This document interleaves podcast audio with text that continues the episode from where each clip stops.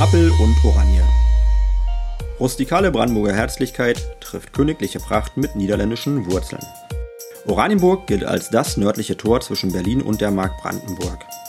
Als Bürgermeister lade ich Sie zu einer Reise durch diese spannende Stadt ein, die auf eine sehr ambivalente Geschichte zwischen Toleranz und Totalität zurückschaut. Wir blicken aber nicht nur in die Vergangenheit, sondern auch nach vorn und sowieso über den Tellerrand hinaus. An dieser Stelle möchte ich Ihnen Persönlichkeiten vorstellen und mich mit Ihnen zu aktuellen Themen austauschen. Nehmen Sie sich etwas Zeit für auffällende Erkenntnisse, gute Gedanken, würzige Diskussionen und mutige Ideen. Ich wünsche Ihnen viel Spaß beim Hören. Alle Tute. Ihr Alex Lesicke. Herzlich willkommen zu Appel und Oranje. Ich begrüße Sie zu einem guten Gespräch mit Friedemann Humbug. Friedemann Humbug ist evangelischer Pfarrer, unter anderem in der Nikolaikirche. Mit ihm möchte ich mich über Religion in Oranienburg unterhalten. Welche Konfessionen und Religionen sind in Oranienburg aktiv und wie harmonieren sie miteinander? Und ist Religion überhaupt noch zeitgemäß? Friedemann Hummog jedenfalls ist vertraut mit der Lebenswirklichkeit der Menschen in Oranienburg. Er ist begeisterter Kicker und Fußball-Lokalpatriot. Außerdem engagiert er sich gesellschaftlich, zum Beispiel beim Lions Club oder sogar politisch. Außerdem liegt es ihm am Herzen, die Kirche für gesellschaftliche Auseinandersetzungen zu öffnen. Obwohl wir bei der Bürgermeisterwahl 2017 beide als unabhängige Kandidaten gegeneinander angetreten waren, sind wir nach wie vor Freunde und ich bin ganz besonders stolz darauf, dass er mir seinerzeit mein Eheversprechen abgenommen hat. Uns beide verbindet daneben die Begeisterung für die hebräische Sprache und unser Bedürfnis, uns für deutsch-jüdisches Verständnis und für Versöhnung zu engagieren. Friedemann Humbug genießt Vertrauen und das, obwohl oder gerade weil er bekannt dafür ist, dass er Haltung beweist, wenn es darauf ankommt.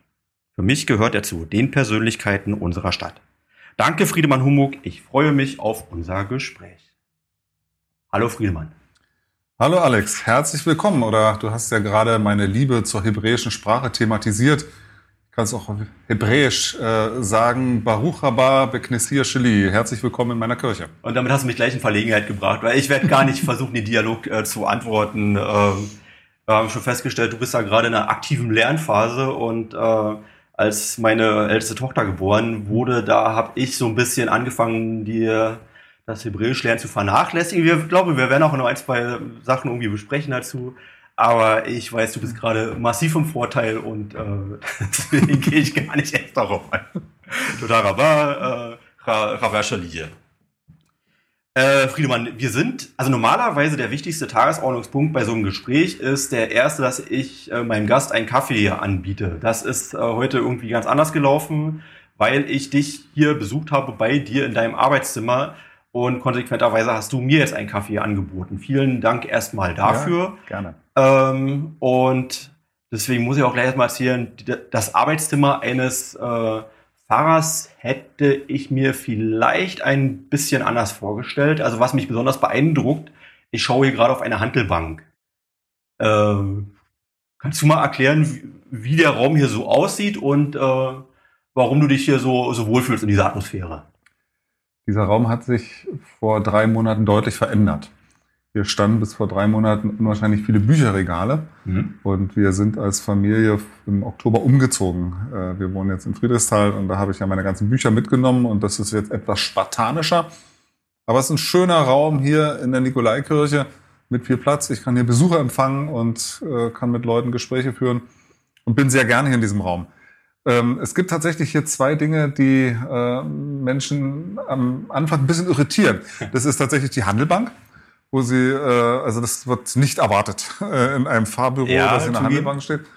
Und dann hängt an der Wand eine große Fahne, die spricht auch von meiner Leidenschaft. Du hast sie schon erwähnt. Wir werden nachher sicherlich nochmal darauf zu sprechen kommen. Eine große Fahne des Staates Israel. Ich war ja nun mehrfach äh, schon in Israel zu Besuch mit Gemeindegruppen und allein. Und ich liebe das Land, die Leute, die Atmosphäre dort vor Ort und bin ein begeisterter Israel-Fahrer. Vermutlich auch relativ naheliegend, ne? Also als, als Christ, ähm, das, das Heilige Land, ähm, ist es die, die Hauptmotivation oder sind es noch andere? So fing meine Liebe an.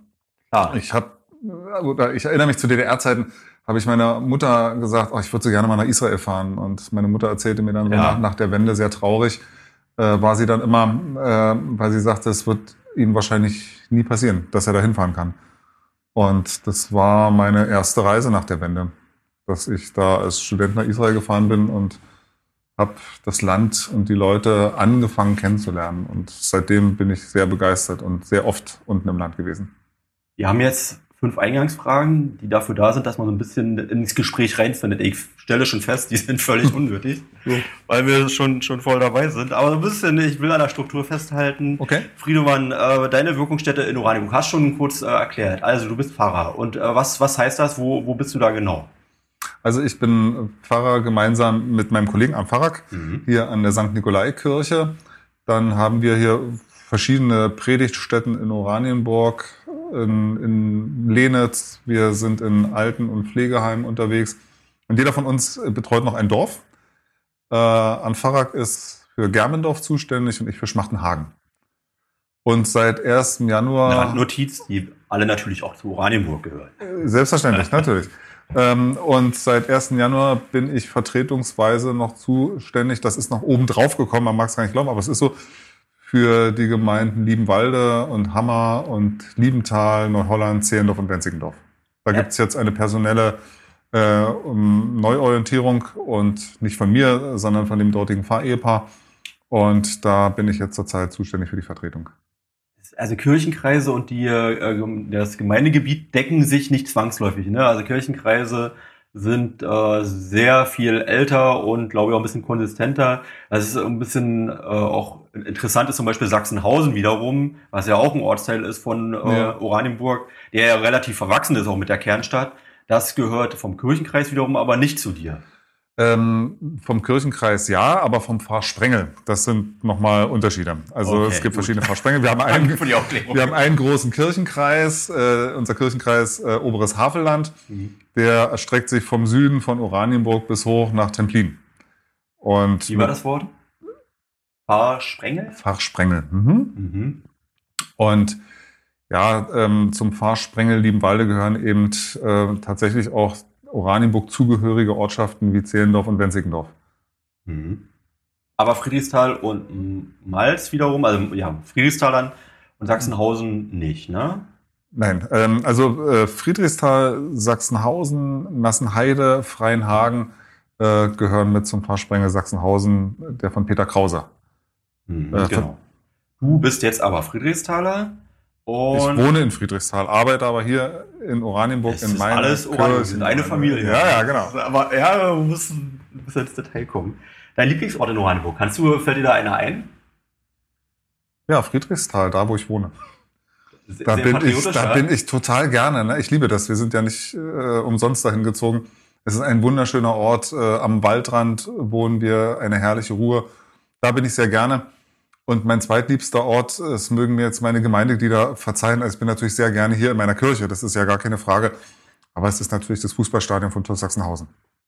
Ja, darauf wollte ich auch noch zu sprechen kommen. Aber gut, dann kann ich es auch noch vorziehen. Mein letztes Gespräch war mit dem Stadtbrandmeister, der mir erzählt hat, ähm, dass er äh, sein Hobby ist Fußballspielen bei den alten Herren bei TuS Sachsenhausen. Da wollte ich dir jetzt fragen, sowas macht ein ehrwürdiger Pfarrer, was hat der denn für Hobbys? Doch bestimmt nicht äh, und jetzt fängst du gerade mit Fußballspielern und ich sehe eine Handelbank. Ähm, der also Pfarrer spielt gemeinsam mit dem Stadtbrandmeister in einer Mannschaft. Und ich weiß, dass da auch noch andere Persönlichkeiten dann äh, bei TuS Sachsenhause. Es gibt auch noch andere Fußballclubs, bedeutende ja, Fußballclubs in Oranienburg, die wir auch sehr schätzen. Keine Frage. Ja, aber du bist. Du es gibt eine gesunde Konkurrenz und äh, man muss sich dann letztendlich entscheiden, an welchem Fußballverein sein Herz hängt. Aber ich äh, respektiere und akzeptiere natürlich auch äh, den Oranienburger Fußballclub Eintracht. Und ich denke, es ist schön für so eine Stadt Oranienburg, dass wir zwei Brandenburg-Ligisten ja. äh, hier in unserer Stadt haben. Also was Besseres kann uns gar nicht passieren. Genau. finde ich eine wunderbare Geschichte. Und dass wir ähm, bei allem, wo wir auch versuchen, den Fußballsport voranzubringen, also mindestens zweimal im Jahr für 90 Minuten Konkurrenten sind, das ist normal. Und das sind aber auch die Spiele, wo die meisten Leute dann kommen. Ja, ne? selbstverständlich. Das hat ja auch einen Grund. Also so eine gewisse Rivalität ist ja auch gesund. Ja, natürlich, auf jeden Fall. Ähm, sag mal, deine früheste Erinnerung, Erinnerung an Oranienburg, kannst du das zuordnen? Ja, ich bin in Friedrichsthal in die Schule gegangen und äh, da waren wir natürlich so ab und zu mal auch in, in Oranienburg äh, zum, zum Einkaufen. Wenn ich Oranienburg sage, meine ich natürlich auch Friedrichsthal, dann meine ich natürlich auch unsere Ortsteile. Ne? Ja, damals also, war Friedrichsthal aber noch nicht Oranienburg. Gut, okay, das, das ist deine, dein Abmessen. Ansonsten verbinde ich Oranienburg, so meine frühesten Erinnerungen, äh, wahrscheinlich so ganz spontan mit dem Oranienburger Kino. Ja, verstehe ich. Also wenn wir da mal ins Kino wollten, ging natürlich nur Oranienburg und das war, waren immer harte Kämpfe mit meinem Vater. Der wollte mich da abends irgendwie nicht rauslassen, warum auch immer. Meine Schwester hat es deutlich leichter. Aber äh, mit ein bisschen Geduld. Du warst der Ältere dann wahrscheinlich. Ich war der Ältere. Ja, klar, ja. Der vier Jahre älter als meine Schwester. Also wofür ich noch hart kämpfen musste, war für sie selbstverständlich. Ich war der dritte Bruder. Also bei mir war das Was noch selbstverständlicher. Wunderbar. Du, an, die, an, das Kino kann ich mich auch erinnern, weil ich in der Nähe gewohnt habe, in der äh, Walter-Brote-Straße, damals Ernst-Thiemann-Straße. Oh, hast du noch die Logen vor Augen? Das ja, war, ja. Also das Wort kennt man ja heute gar nicht mehr in dem Kontext. Oder schon, aber das ist halt was, was völlig anderes. Äh, das war schon irgendwie so ein, was für einen großen Theater gehabt. Ein großer Saal, ne? Nicht ja. viele kleine. Ich habe, glaube ich, sogar noch den Geruch so ein bisschen in der Nase und äh, so eine großen Fliesen im Vorzimmer. Ja. ja, also, aber ich muss sagen, das sind auch sehr kindliche Erinnerungen. Wir sind nahe ein Jahr, ich glaube, bist du ein paar Jahre, ein bisschen älter bist du, ne? Aber nicht viel. Ich bin 69er Jahrgang. Okay, zehn Jahre. Gut, dann. Ist nicht viel. Also rein äußerlich sind wir locker ein Jahrgang. Vielen Dank. Vielen herzlichen Dank. Ja.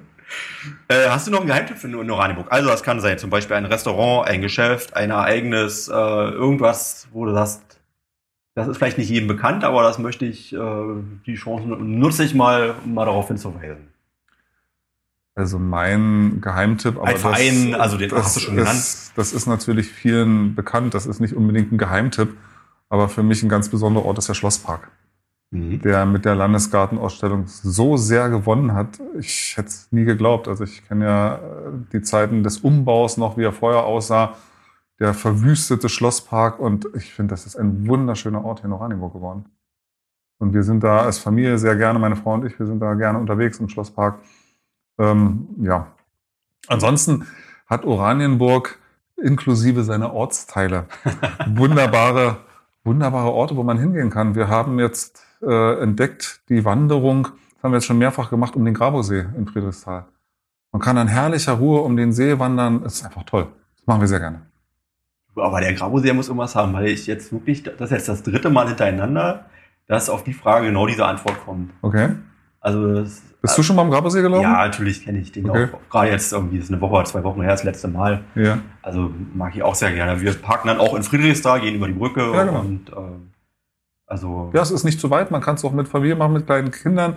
Es ist ein kleines Abenteuer dabei, wenn man den einen Bach, äh, über den einen Bach klettern muss, wo nur die Baumstämme so quer drüber liegen.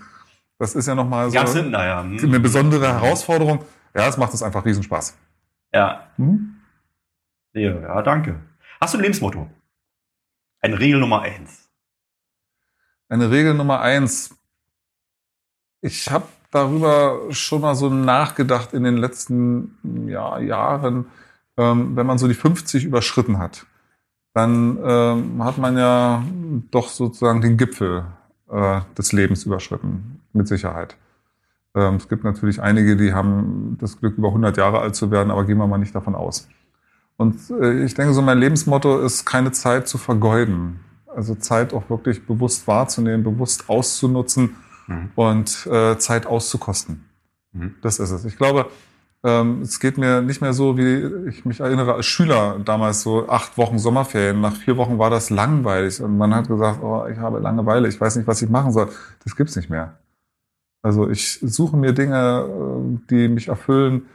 Ich lese unwahrscheinlich viel und sehr gerne ähm, und versuche einfach möglichst wenig Zeit zu vertrödeln, obwohl Trödeln natürlich auch manchmal schön ist und auch gammeln möchte gelernt sein. Ähm, aber ich versuche wirklich die Zeit, die ich habe, die mir geschenkt ist, einfach wirklich auch intensiv und ganz auszunutzen. Das würde ich als mein Lebensmotto bezeichnen. Im Augenblick. Was ich sicherlich in fünf Jahren wieder verändern kann. Mir wurde mit auf den Weg gegeben, das habe ich mir zumindest sehr, sehr angenommen. Das geht so in die Richtung, bei allem, was du tust, denk daran, dass es Lebenszeit ist. Wenn ja. man sich das so ein bisschen verinnerlicht, äh, dann kann man manche Sachen auch ganz anders priorisieren. Also das, das kann ich gut verstehen. Ich denke, es ist ja beides wichtig. Also äh, den Klar. Beruf ernst zu nehmen, das mache ich auch sehr gerne und, und nehme es auch sehr ernst und bin ja auch sehr gerne Pfarrer hier in meiner Gemeinde.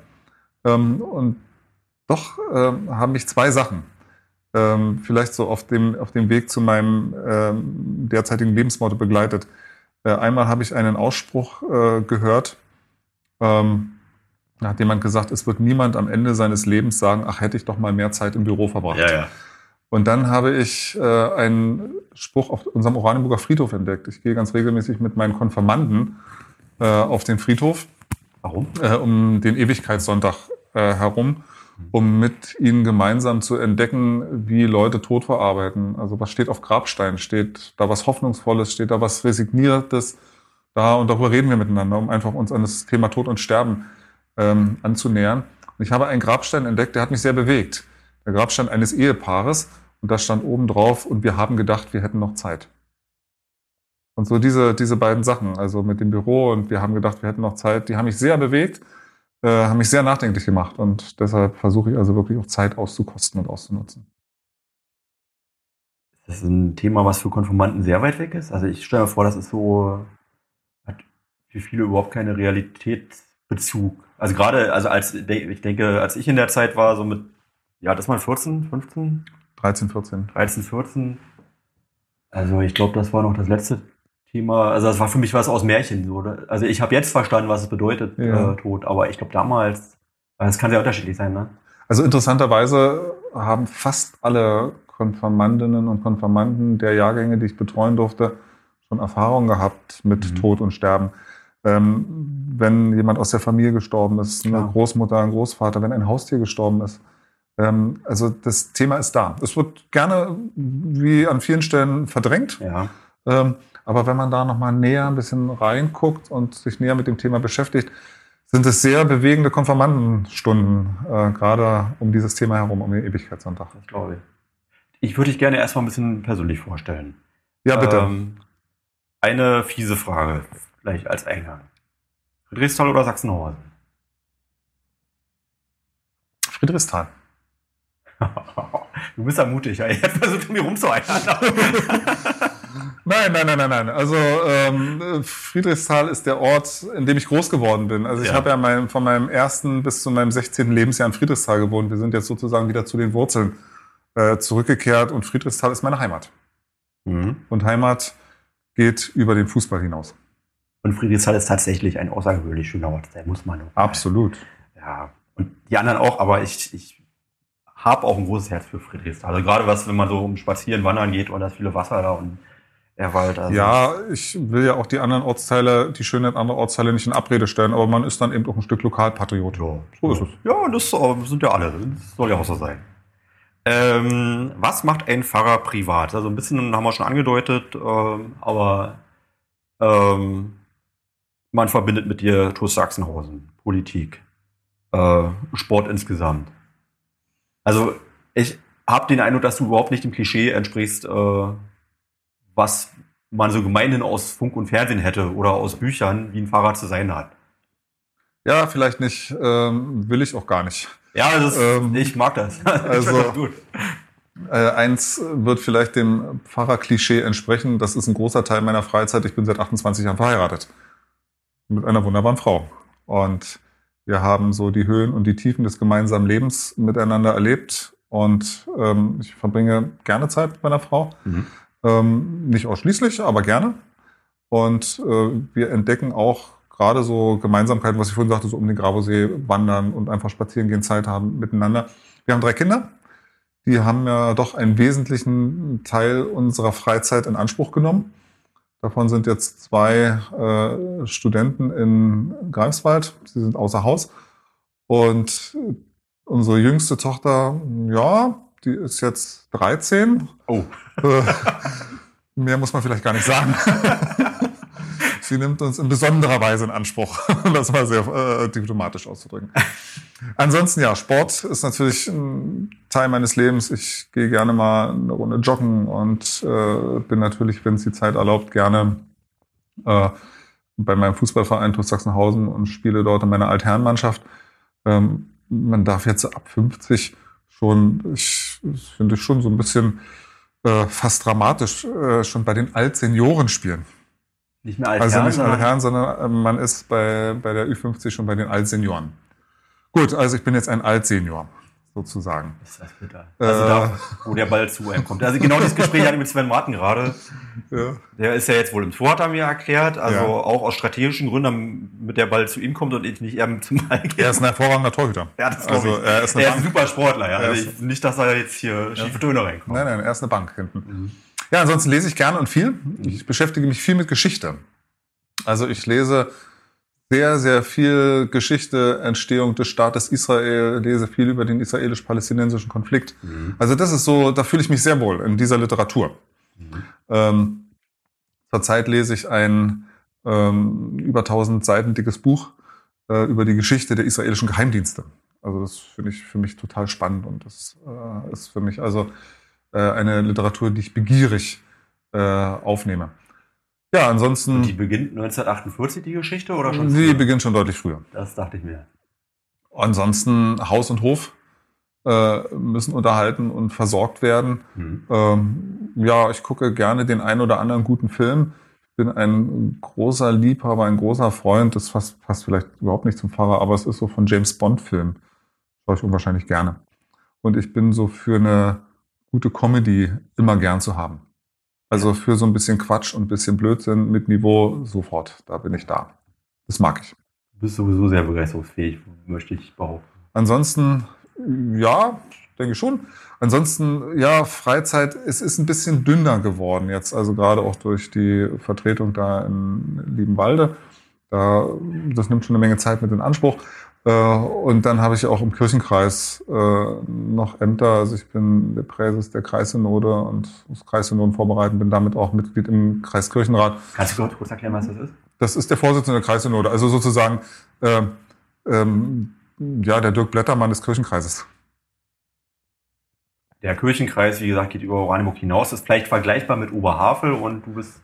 Ja, wir Genau, Oberhavel ähm, und dann geht's noch ein kleines Stück oben in, in, in, glaube in den Prenzlauer Bereich rein, aber nur ganz wenig. Aber ansonsten ist der Kirchenkreis fast identisch auch mit dem Landkreis Oberhavel, ähm, zumindest äh, bis zur Schwelle äh, Oranienburg im Süden. Also und drunter Borgsdorf, Birkenwerder, die gehören schon zu einem Berliner Kirchenkreis. Und was wird in dem Kreis äh, besprochen? Was sind so die Themen? Na, wir, ganz grob. Ja, also ähm, im, im, im Kirchenkreis werden einfach ähm, die Gesamtgemeinden mit ihren Herausforderungen, mit ihren Problemen in den Blick genommen und der Kirchenkreis ähm, ist sozusagen der, ja, das verantwortliche Gremium ähm, für, für die Arbeit äh, des, des Kirchenkreises. Man kann es vielleicht auf kommunaler Ebene äh, so ein bisschen vergleichen mit, mit Arbeit des Landkreises. Also man nimmt sozusagen das Ganze im Blick und versucht das Ganze zusammenzuhalten, miteinander zu verbinden, miteinander in, in Bewegung zu bringen ähm, und dafür zu sorgen, dass da nichts extrem auseinanderdriftet, sondern dass man sich wirklich als großes Ganzes versteht und miteinander ähm, die Dinge ähm, zu tätigen, die einfach aufgegeben sind. Mhm. Ähm, eine Sache, die ich mit dir verbinde, ist natürlich meine eigene Hochzeit. Die war lange gewesen, bevor wir beide daran gedacht haben, Bürgermeisterkandidaten zu werden. Das ist richtig. Ähm, und das war auch so ein Beispiel dafür, wo ich mich auch darüber gefreut habe, wie unkonventionell du bist. Weil ich weiß, es war nicht ganz einfach. Äh, meine Frau hatte einen ganz großen Wunsch. Hochzeit unter freiem Himmel. Und äh, ich weiß, dass wir das, also du hast das möglich gemacht mit mir und ähm, war natürlich der Lebenshöhepunkt für mich und für meine Frau und für meine Familie, aber du hast das also auch so, ähm, ja, also so feierlich, würdig äh, und äh, doch unkonventionell äh, ermöglicht. Äh, also, dass das natürlich eine, eine, Erinnerung ist, die ich, die ist so tief drin und da bin ich auch so dankbar dafür.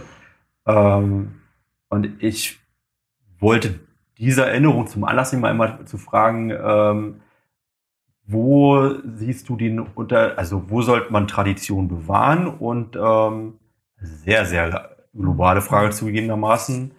Ähm, und wie schaffst du es mit den Dingen, die ich auch so ein bisschen schon beschrieben habe, ähm, aber trotzdem wirklich ganz tief in der Aktualität da zu sein, in der Lebenswirklichkeit äh, drin zu äh, stecken. Also das ist ein, ein Spagat, äh, den, ich, der, den ich da auch erkenne, wo auch eine Entwicklung ja auch notwendig ist von uns allen, ne, von der ganzen Gesellschaft.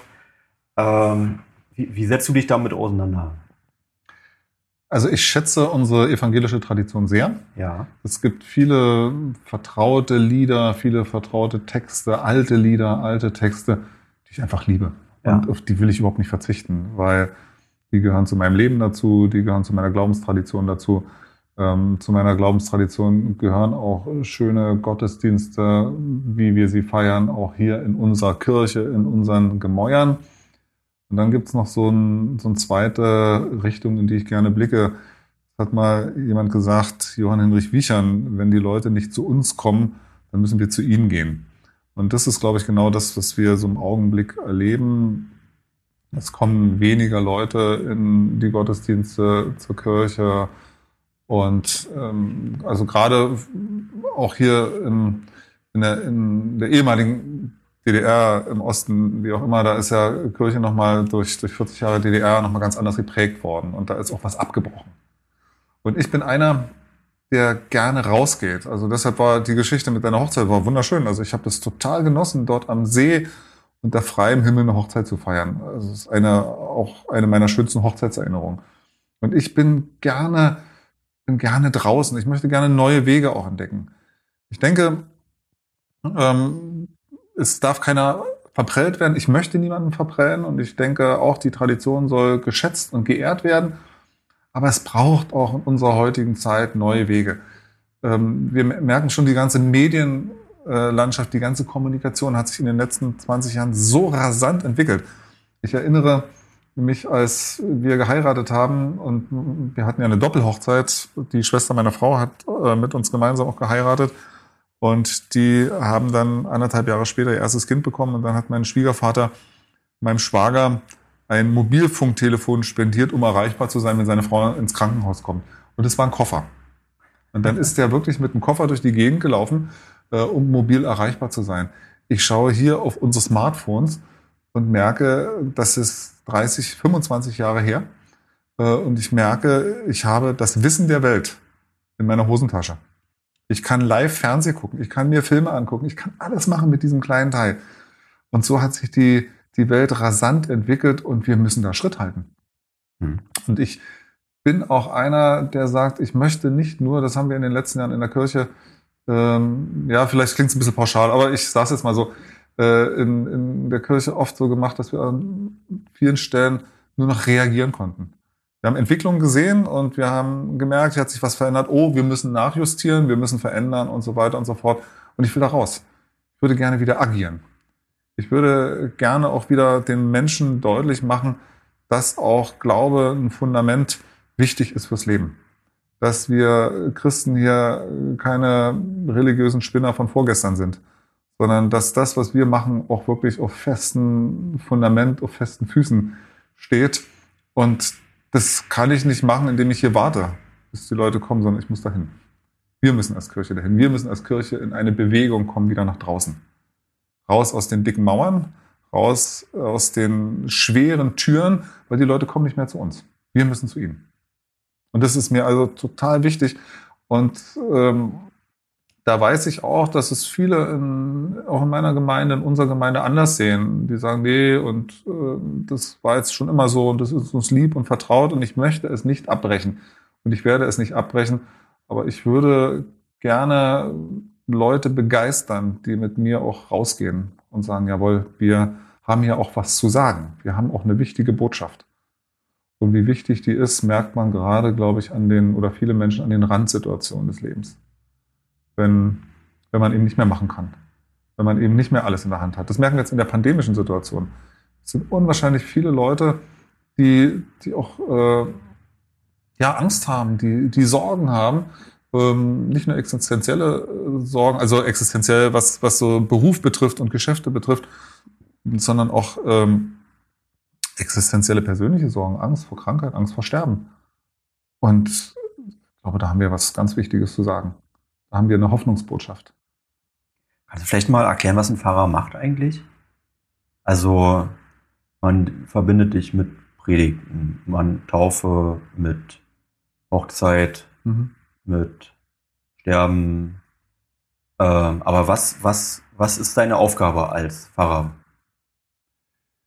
Also wie sieht so ein Arbeitsalltag von, also man hat so eine vielleicht romantisierte Vorstellung oder, aber ich glaube, es ist auch ganz viel nüchterne Arbeit und ähm ja, ähm, du hast schon angesprochen, also die, die, ich sag's mal, die ganz normalen ähm, Tätigkeiten eines Fahrers wie Gottesdienste halten und Amtshandlungen äh, mhm. machen, das gehört unmittelbar mit dazu. Es ist ähm, eine Menge Verwaltungsarbeit. Ich bin ähm, geschäftsführender Pfarrer unserer Gemeinde. Ich habe mich mit einem Pfarrer mal abgewechselt. Ich mache es jetzt seit fünfeinhalb Jahren, die Geschäftsführung. Äh, und da ist ein Haufen zu verwalten. Also mein Gemeindekirchenrat gibt mir einen Haushalt vor und ich muss dafür sorgen, dass die Gelder entsprechend und ordnungsgemäß eingesetzt werden. Wir haben in den letzten Jahren die Nikolaikirche saniert, wir haben das Dach saniert, wir haben die Fassade saniert. Und das muss vorbereitet, ausgeschrieben und begleitet werden. Und da ist man als Geschäftsführender Pfarrer verantwortlich für Bauaufgaben, äh, für solche Dinge. Dann braucht natürlich diese ganze, die ganzen Amtshandlungen, die ganzen Gottesdienste Vorbereitungszeit. Also ein Gottesdienst schüttelst du nicht in zwei Stunden aus dem Ärmel, sondern es braucht einfach Zeit, äh, um da. Gehst nicht nach oben und äh, sprichst aus dem Nähkästchen, sondern. Äh, nein, es wird ordentlich und vernünftig vorbereitet. Es gibt verschiedene Kreise, die begleitet werden, Besuchskreis und, und andere Dinge, wo ich äh, zuständig bin. Wir machen Mitarbeiterdienstberatungen und schauen miteinander, wo wir stehen, wo wir, wo wir hinwollen, wie wir Dinge machen. Es gibt viel Organisatorisches zu klären. Ähm, Arbeit ähm, mit anderen Menschen, bei anderen Menschen.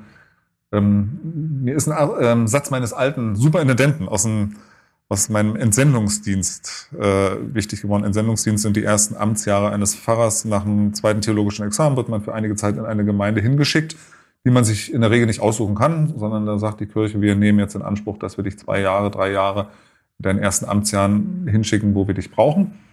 Und ich war in der Pommerschen Kirche oben in der Nähe von Anklam. Wir wohnten in einem kleinen Dorf mit 55 Einwohnern und ich hatte zehn Dörfer ringsum zu betreuen. Mit kleinen Kindern damals ein Traum. Wunderbar, auf dem Land zu leben. Und ich bin da sehr steil gestartet, habe unwahrscheinlich viel gemacht und mein damaliger Superintendent hat mich nach einem Dreivierteljahr besucht und wollte mal gucken, was denn so der junge Pfarrer dort auf dem Dorf macht. Und ich habe ihm erzählt, wo ich alles aktiv bin, was ich alles mache. Und er hat sich das sehr in Erinnerung, sehr väterlich angehört und sagte dann am Ende ähm, einen Satz, der vielleicht ein Stück zu meinem Berufsmotto geworden ist, obwohl ich das nicht immer umsetzen kann, weil ich manchmal auch mich selber hetze oder auch gehetzt werde. Er hat gesagt, lieber Bruder Humburg, Sie werden dafür bezahlt, dass Sie Zeit haben. Zeit für andere Menschen. Dafür bezahlen wir Sie. Und das fand ich einen sehr beeindruckenden Satz. Also es geht nicht nur um machen, machen, machen, sondern auch Zeit zu haben. Und ich höre manchmal Menschen. Aber Zeit kann man sich ja nicht wünschen. Also bei den Aufgaben, die du äh, hast, also von Beerdigung, Hochzeit bis ganz nüchterne organisatorische Geschichten. Ja, man kann Prioritäten setzen. Mhm. Und ich höre ganz viele Leute, die mich anrufen und sagen, Herr Pfarrer, wir würden gerne mal mit Ihnen reden, aber wir wissen ja, Sie haben keine Zeit. Und das versuche ich schnell zu korrigieren und sagen, nee, nee, Moment, ich habe Zeit für Sie und ich nehme mir Zeit für Sie. Und dann lasse ich andere Sachen einfach auch mal hinten dran stehen oder mache sie später. Ähm, aber das ist mir wichtig, Zeit zu haben für Menschen. Und da weiß ich auch, dass ich Menschen Dinge schuldig geblieben bin, die sicherlich auch Zeit von mir erwartet haben, die erwartet haben, dass ich mich ihnen widme. Und ich habe es nicht getan, weil Prioritäten anders gesetzt worden sind von mir, weil ich andere Dinge äh, für wichtig empfunden habe. Und ich merke mehr und mehr, dass es nicht gut war. Und ich möchte wirklich Zeit haben für Menschen, die mich brauchen, will da sein. Wenn Menschen aktiv auf dich zukommen, dann ist wahrscheinlich in der Regel etwas Außerordentliches, was ansteht. Im Guten oder im Schlechten. Ne? Ja, manchmal brauchen Menschen auch einen Ansprechpartner, wo sie einfach mal erzählen können. Da geht es gar nicht um dramatische Lebenssituationen. Jetzt gerade auch in der pandemischen Zeit bin ich von Leuten angerufen worden, äh, zum Gespräch eingeladen worden, die einfach einsam waren, die einfach niemanden hatten, die einfach mal eine Stunde erzählen wollten. Und das finde ich total wichtig. Und das finde ich ist Seelsorge. Zeit zu haben für andere Menschen, ihnen zuzuhören. Und da merke ich, möchte ich meine Arbeit wirklich auch mehr und mehr in allem, was ich an Anforderungen habe äh, jetzt, und ich habe, aber das kannst du dir sicherlich vorstellen, kein Acht-Stunden-Tag. Mhm. Das geht deutlich darüber hinaus. Aber ich möchte die Prioritäten so setzen, wirklich Zeit zu haben für andere Menschen. Das ist mir wichtig. Wichtig geworden. Wichtiger geworden. Mhm. Ja, was sprechen Menschen mit dir? Also, sind also Glaubensfragen was dann offenbar gar nicht so sehr im Vordergrund, oder? Beides. Ähm, ohne ins Detail zu gehen, wir sind ja natürlich als äh, Pfarrerinnen mhm. und Pfarrer auch ähm, verpflichtet, ähm, Stillschweigen zu bewahren. Und das, denke ich, ist auch ganz wichtig. Also, dass Leute wissen, das, was wir äh, einem Pfarrer, einer Pfarrerin erzählen, das bleibt auch bei mhm. ihm oder bei ihr. Mhm. Das ist total wichtig. Also das ähm, haben wir auch äh, familiär geklärt. Also wenn ich irgendwo bin, wenn ich ähm, irgendwo äh, bei, bei Menschen bin, meine Frau fragt nicht. Und das ist auch, äh, das ist einerseits ist es natürlich äh, schwer. Man will natürlich selber auch mal Dinge loswerden. Man muss auch mal über Dinge äh, reden können. Ähm, aber es, es gibt die absolute Prämisse, über das, was einem Pfarrer anvertraut wird. Ich sage das auch hier immer in diesem Raum, also was, was in diesem Raum besprochen wird, wird diesen Raum nicht verlassen. Mhm. Und äh, da bin ich meiner Frau sehr dankbar, also, dass sie da nicht nachfragt und auch nicht in mich drängt und sagt, erzähl doch mal und was war denn und wie denn und so. Nee. Ich kann mir vorstellen, dass du ab und zu mal man dir ansieht oder anmerkt, dass da schon irgendwas sehr tiefgreifend das, das, das ist manchmal so, ja. Das ist manchmal so. Ähm, da haben wir natürlich ähm, Kannst du dich jemand anvertrauen? Als, ja, das wollte ich gerade erzählen. Da haben wir natürlich als Fahrerin, als Fahrer ähm, auch nochmal ähm, ein gutes Instrument. Ähm, es gibt ja so die, die Seelsorge am Seelsorger ja, sozusagen. Und das, es braucht auch mal so einen Ort. Und es gibt äh, Leute ähm, oder auch, auch Kolleginnen und Kollegen, ähm, die dann ebenfalls in der Verschwiegenheitspflicht sind, mhm. äh, wo man sich mal anvertrauen kann, eh irgendwas einen so zerfrisst, einen, einen, einen so kaputt macht, ähm, dass, äh, dass man einfach ähm, ja, selber nicht mehr arbeitsfähig ist. Und ich bin da sehr gerne und sehr gut, aber jeder hat so seine eigenen Leute äh, mit unserem Superintendenten Uwe Simon äh, im, im Gespräch und im Kontakt, weil wir einfach, glaube ich, einen ganz guten Draht zueinander haben. Und wenn wirklich mal was ist, weiß ich, wo ich hingehen kann. Und es ist natürlich so, ich habe einige Jahre lang ähm, Notfallseelsorge gemacht. Ähm, das mache ich jetzt nicht mehr, aber das hat äh, persönliche Gründe. Und da wirst du tatsächlich gerufen in, in Situationen, die extrem sind. Also zu, zu Unfällen, zum Überbringen von Todesnachrichten, wie auch immer, da ist man mit der Polizei unterwegs. Und das geht nicht spurlos und einfach rüber. Also wenn du äh, jemanden sagen musst, dass der Ehepartner oder das Kind nicht mehr nach Hause kommt heute, da gehst du nicht zum Arbeitsalltag über, sondern das ist da. Das sind Dinge, die dich beschäftigen äh, und die muss man auch irgendwo verarbeiten. Es muss einen guten Weg geben, äh, so eine Dinge zu bearbeiten und zu verarbeiten. Ehe man in irgendwelche Dinge abrutscht, die nicht gut sind. Aber wissen wir auch, was da noch Alternativen wären und das sind keine guten Alternativen. Mhm. Welche Lebenssituationen sind das? Also die besten sind sicherlich noch Trauung, Konfirmation, Taufe. Aber wo, was, was für Beispiele gibt es noch, wo du Menschen begleiten möchtest oder musst oder wo Leute dich ansprechen? Also, das sind Lebenswendepunkte. Lebenswendepunkte. Also wenn du, wenn du sagst, natürlich ist, ist Taufe ein wichtiger Lebenswendepunkt für manche Leute, ja. äh, Konfirmation und Hochzeit und dann wieder ähm, die Taufe der Enkelkinder und so weiter, dann gibt's Lebenswendepunkte, Silberhochzeit, Goldene Hochzeit und so weiter. Und dann gibt's andere Punkte, wo, wo Leute einfach in, in Situationen sind, wo sich ihr Leben verändert, nicht auf, aufgrund eines besonderen Ereignisses, ähm, aufgrund äh, einer, eines besonderen Festes, sondern es gibt, eine, gibt auch Menschen, die sagen, wir möchten gerne mit einem, mit einem Pfarrer reden, weil wir überlegen, uns beruflich zu verändern. Oder Echt, ja? es gibt ja auch ähm, Situationen, wo wo Ehen äh, scheitern und wo Menschen merken, das, was wir uns versprochen haben, wovon wir geträumt haben, das ist nicht eingetroffen. Wir haben es uns anders vorgestellt. Über so eine Dinge reden wir miteinander. Ich habe ähm, oder Konfliktfälle, Konfliktgespräche. Ich habe mehrere Ausbildungen in diese Richtung gemacht. Das ist mir auch eine ganz wichtige Geschichte. Also immer auch so äh, Ausbildung zu machen, am Puls der Zeit zu sein. Ich habe ähm, vor einigen Jahren eine Supervisionsausbildung gemacht, die mir sehr hilft. Also hier auch in, in der Gemeinde äh, Dinge nochmal mit einem anderen Blick zu sehen und aus einer anderen Richtung. Ich habe eine Mediationsausbildung gemacht, also so eine Art äh, Ausbildung im Konfliktmanagement. Und das mhm. ist, glaube ich, auch total, also mir total wichtig, ähm, Dinge auch professioneller angehen zu können. Und bin jetzt gerade dabei, ähm, zwei Jahre sind um, anderthalb sind noch knapp vor mir, eine Ausbildung zu machen als Familientherapeut. Und bin sehr froh und sehr dankbar, dass wir in unseren Ausbildungen, Weiterbildung auch vom Kirchenkreis unterstützt werden.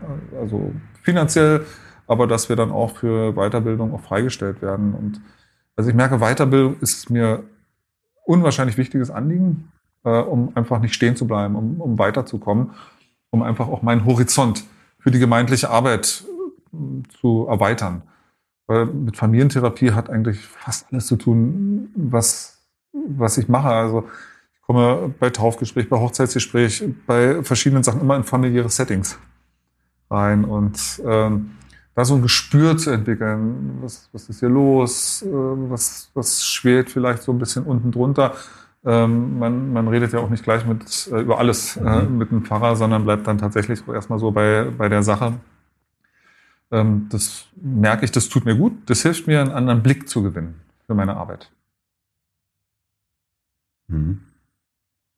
Ähm, was sind so die, die Erfolgs... Also wenn du abends nach Hause kommst und denkst, das ist das war ein richtig guter Tag, was, was ist dann passiert? Also was motiviert dich irgendwie? Äh, also weil ich, ich das, du hast mit, mit bei sehr schönen, also außerordentlich schönen Ereignissen bist du sehr nah dabei. Ja. Und aber bei auch außerordentlich schlimmen Ereignissen. Und ähm, also das muss man ja irgendwie auch durchstehen und man muss jeden Tag irgendwie bereit sein zu sagen, ich äh, möchte das gerne nochmal machen. Es gibt irgendwas, was mir einen Antrieb gibt, ähm, ähm, warum ich das machen möchte.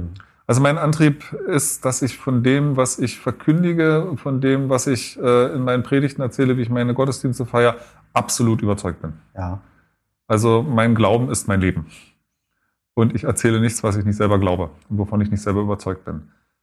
Eine wichtige Motivation sind die Menschen. Ich bin jeden Tag mit verschiedenen Menschen zusammen. Also eine, eine unwahrscheinliche Vielfalt. Ja in unserem Leben. Geht mir ganz genau. Ich bewundere wirklich, ich habe eine riesengroße Hochachtung äh, von Menschen, die am, am Fließband arbeiten und dort Tag für Tag ihren Job mhm. machen. Ich bewundere sie sehr. Ich könnte es nicht. Mhm. Also ich äh, genieße die Abwechslung, ich genieße die Vielfältigkeit äh, meiner Arbeit und das motiviert mich. Ähm, dass ich auch so in ganz verschiedenen Settings unterwegs bin. Also ähm, ich werde nachher eine Andacht äh, schreiben für den kommenden Sonntag. Wir machen einen Allianz-Gebetsgottesdienst. Ähm, bin jetzt vorher eine lange Zeit mit dir zusammen, Alex. Und also diese Vielfalt, ich genieße die total. Wir sind ja als Pfarrerin, als Pfarrer nicht in einem Beruf, aber ich glaube, das kennst du als, als Bürgermeister ähnlich, äh, wo wir allzu sehr und allzu oft gelobt werden. Also die Kritik ist immer schnell da. Und äh, ist Leute, das halt beim, beim Fahrer auch so, ja? Ja. Ähm, also ja, also man freut sich. Äh, also wenn, wenn jemand wirklich ein Kompliment oder ein Lob oder was was was Nettes schreibt, das kann man sich schon fast einrahmen, weil das äh, Kritik ist schneller, ähm, kommt schneller bei mir an. Das, das stimmt schon. Es geht ein Pfarrer ähnlich. Ja. Ähm, es, es gibt Leute und ich genieße das auch sehr, die ähm, so nach Gottesdiensten oder nach gelungenen Gemeindeveranstaltungen motivieren ja. und sagen, ey, das war toll, das hat äh, haben sie toll gemacht und wir haben es genossen und das war einfach, das war einfach super. Ähm, es gibt äh, Leute, die sehr schnell mit Kritik unterwegs sind, was ja auch okay ist. Darf ja auch sein. Also wir sind ja nicht kritikresistent. Ähm, leider äh, oder oft, ähm, das, äh, das kannst du, glaube ich, auch, äh, kommt Kritik nie frontal und direkt, sondern immer durch die Hintertür. Mhm. Und das finde ich schade.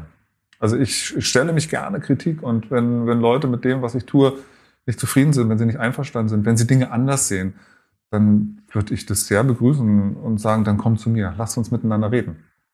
Und das, das würde ich mir wünschen. Also, dass, dass wir einen offenen Dialog führen, also über das Positive und über das Nicht-Gelungene.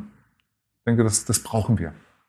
Ist bei uns übrigens auch im Haus gerade ein großes, also das heißt gerade schon, schon länger ein großes Thema, wertschätzende Kommunikation. Ja.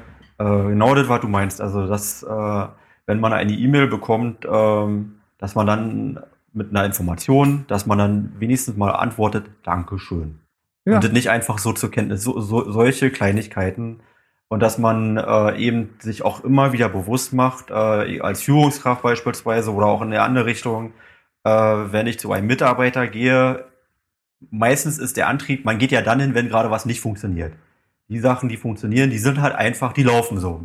Und wenn dann eine Führungskraft einem Mitarbeiter nur dann begegnet, wenn gerade irgendwie ein Problem ist, ist es schlecht. Und das geht mir ganz genauso. Also, ähm, dass man sich selber, da muss jeder für sich auch trainieren, ähm, auch übt, Freundlichkeiten, auch Kritik positiv. Man kann Kritik auch positiv formulieren als Herausforderung oder äh, als Chance oder ähm, auch, auch mindestens erstmal was Nettes sagen, dann was Kritisches und am Ende nochmal was Nettes. Also sind so ein paar kleine Regeln, ähm, wo, wo wir auch im Haus trainieren und äh, Gleichstellungsbeauftragte, die ist da äh, auch sehr aktiv, als Mediatorin äh, drin. Also, also ist genau das gleiche Thema, äh, wie du hast. Und ich glaube, da findet auch gerade ein gesellschaftlicher Wandel an. Ich glaube, auch soziale Medien tragen dazu bei, dass man auch das Bedürfnis hat, ähm, sich damit auseinanderzusetzen und eben auch positiv miteinander zu kommunizieren, weil da kann man auch dann oft sehen, wie es gerade nicht funktioniert. Ne?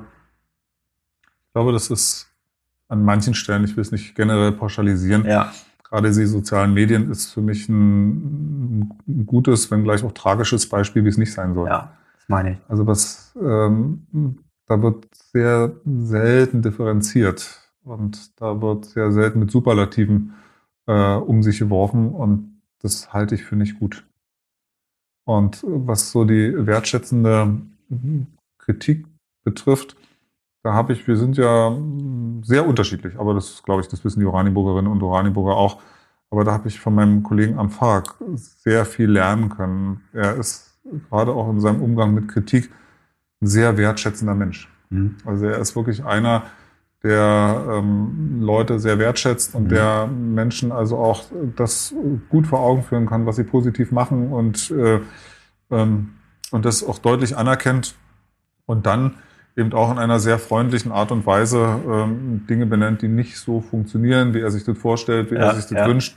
Ähm, also da habe ich wirklich eine Menge gelernt. Ich bin manchmal einer, da macht man vielleicht auch manches kaputt, der sehr geradeaus ist und der auch mal Dinge benennt, was ja auch nicht das Schlechteste ist. Die raue Brandenburger Herzlichkeit. Ja, genau. Ähm, und der dann manchmal so geradeaus ist. Und da habe ich, wie gesagt, von Anfang an sehr viel gelernt. Ja. Ja, doch, da können wir uns alle neu noch ein bisschen entwickeln. Du sag mal, du hast äh, schon äh, erklärt, ähm, dass sich die Kirche auch verändern oder öffnen muss und dass man hingehen sollte zu den Menschen. Ähm, also mir sind ein paar Beispiele dafür eingefallen, was, was mir jetzt direkt durch den Kopf gegangen ist. Zum Beispiel der ökumenische Gottesdienst zum Stadtfest, der das letzte Jahr ausgefallen ist. Ähm, oder die, das Weihnachtssingen, äh, was man inzwischen ja schon auch als Tradition war, bist du auch immer mit vorne mit dabei. Ähm, was, was meinst du damit so, so, so noch? Also was mir äh, insbesondere auf, auf, äh, worauf hinaus will, sei es ganz direkt, äh, ich kann mich an einige Veranstaltungen erinnern, wo wir hier auch in der Nikolaikirche zum Beispiel gesprochen haben über politische Themen. Zum Beispiel zur, als die Flüchtlingsauseinandersetzung waren. Das waren teilweise auch sehr, also sagen wir mal, mutige Veranstaltungen, ne? Also, die man vielleicht auch in der Kirche so gar nicht erwartet oder vielleicht gerade in der Kirche erwarten äh, würde. Äh, ich ich glaube, in der DDR gab es ja auch eine, eine gewisse Tradition, ne? Die sicherlich spielt das auch damit rein. Ähm, was Politik und Kirche, wie verträgt sich das? Na, Kirche steht ja nicht im luftleeren Raum. Ja. Kirche ist eingebettet äh, in eine soziale und politische Landschaft. Ja. Und ähm, ich denke, es darf nicht die Hauptaufgabe von Kirche sein, sich zur Politik zu äußern, aber ganz ohne geht es auch nicht. Es ist ein schmaler Grad, ne? Also es gibt ja auch äh, gute Beispiele auch in anderen, äh, also in Religionen oder Ländern, ähm, wo wenn Kirche oder Religion Politik dominiert, auch nicht gut. Richtig. Na, und ähm, ich erinnere mich an diese Veranstaltung Miteinander reden. Das waren diese Abendspaziergänge der Pegida ja, genau. vor, vor einigen Jahren, mhm. ähm, wo so zwei Parteien äh, getrennt durch eine Straße sich gegenüberstanden und sich gegenseitig angeschrien haben und versucht haben, äh, verbal äh, zu übertreffen. Und da kam mir eben der Gedanke, dass ich sagte, Mensch, warum nicht miteinander reden? Muss man sich denn anschreien? Gibt es nicht Möglichkeiten äh, der Kommunikation? Ich bin sowieso jemand, der sagt, lieber miteinander reden, als einander zu schreiben und ähm, irgendwelche Dinge äh, festzusetzen. Lieber einmal mehr zum Telefonhörer greifen und, und ein Gespräch suchen, ähm, als Tatsachen zu schaffen. Und so ist die Idee entstanden, hier so einen Abend zu machen, miteinander reden äh, gerade auch der Kirche als ein Ort, dem, denke ich, doch äh, viele Leute auch noch mit einem gewissen Respekt gegenübertreten. Mhm. Ähm, und wenn wir die Hausherren sind äh, und zwei Parteien lassen sich ein auf ein Gespräch miteinander, dann haben wir hier die Möglichkeit, die Regeln zu bestimmen. Und können also sozusagen Kommunikationsregeln aufstellen und sagen, wir wollen miteinander reden und so läuft's. Mhm. Und beide haben sich damals darauf eingelassen. Und ich denke, das war ein wichtiger, guter Abend. Die Meinung ging auseinander. Natürlich, manche fanden es super gut, manche fanden es daneben und äh, vertane Zeit. Ich persönlich denke. Ich fand es toll. Also ich, hab, ich glaube, es hat richtig was, was gebracht. Vor allen Dingen, weil man auch gesehen hat am Publikum, es waren auch die, die gemeint waren, waren auch da und haben sich tatsächlich eingebracht. Und äh, es war, äh, ich sag mal, nur angespannte Stimmung phasenweise. Aber äh, es es gab eine Zeit danach, wo man das Gefühl hatte, dass es schon was mit den Menschen gemacht hat. Und das hat schon so Entspannung erheblich beigetragen. Dieser eine Abend. Das ist, ist mein Eindruck gewesen. Ich mhm. fand es wirklich total gelungen. Und äh, fand es auch super, dass die, dass die Kirche, gerade die Kirche, und dass, dass du da äh, ja auch als Mediator auch eine Rolle über, übernommen hast. Äh, also das hat mich auch sehr, sehr beeindruckt, dieser Abend.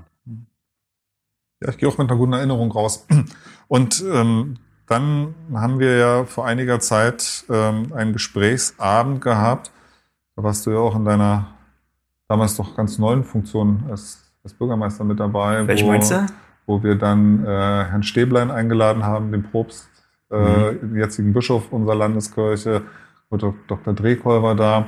Den Abend, den ich gemeinsam äh, mit Altbürgermeister und deinem Vater Hansi Lesike äh, gestaltet und moderiert habe, wo wir also auch versucht haben, über über ethische Themen äh, miteinander ins Gespräch zu kommen. Es war ein total wichtiger Abend. Und ich denke, so eine Sachen ähm, wäre schön, wenn uns das in Zukunft nach pandemischen Zeiten wieder gelingen würde. Also auch Leben und Glaube, Politik und Glauben äh, miteinander ins Gespräch zu bringen. Also sie jetzt so vor Augen hört, äh, vermisst man es einmal mehr nochmal oder merkt man nochmal mehr, was man eigentlich in diesem Jahr so auch äh, verloren hat, sage ich mal, an Zusammenkünften, die wir auch gepflegt haben.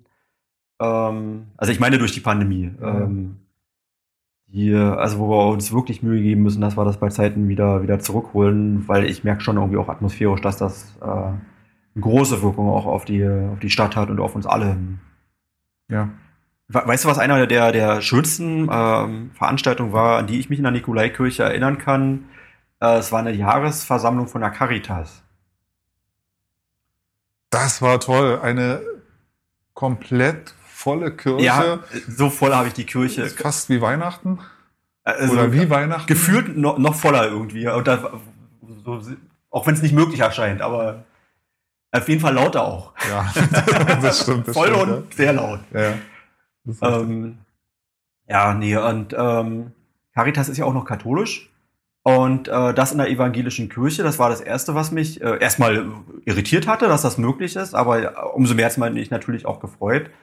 Ähm, bin auch gerne gekommen, also wurde eingeladen und dann war es eine volle Kirche, äh, ins, vor allen Dingen mit äh, behinderten Menschen aus, mhm. äh, insbesondere aus Oranienburg. Mhm. Und es war eine der positivsten Veranstaltungen, äh, die, die ich bis jetzt überhaupt erlebt habe und äh, also das war so richtig Gänsehautgefühl, mhm. was, was, man, was man da, also auch ein, wo man Kraft irgendwie für, für später dann auch einfach noch aufsaugen kann. Ähm, ja. Also ich war ja da auch ähm, nicht äh, die ganze Zeit, aber an einigen Stellen äh, an diesem Tag präsent. Und es waren ja viele, viele Menschen mit, mit Handicap, mit ja. äh, Behinderung, da. Und ich habe etwas gespürt, was uns vielleicht ein Stückchen verloren gegangen ist. Und deshalb ist es auch für mich in einer besonderen äh, Erinnerung, man hat eine Lebensfreude gespürt. Ja.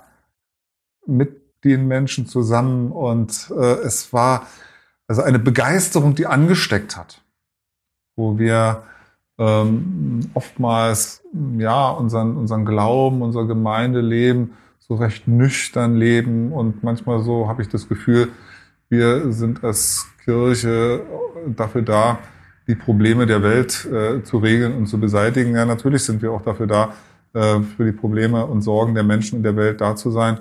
Aber wir dürfen darüber hinaus nicht vergessen, uns auch des Lebens zu freuen und einfach fröhliche Christen zu sein, dankbare Christen zu sein.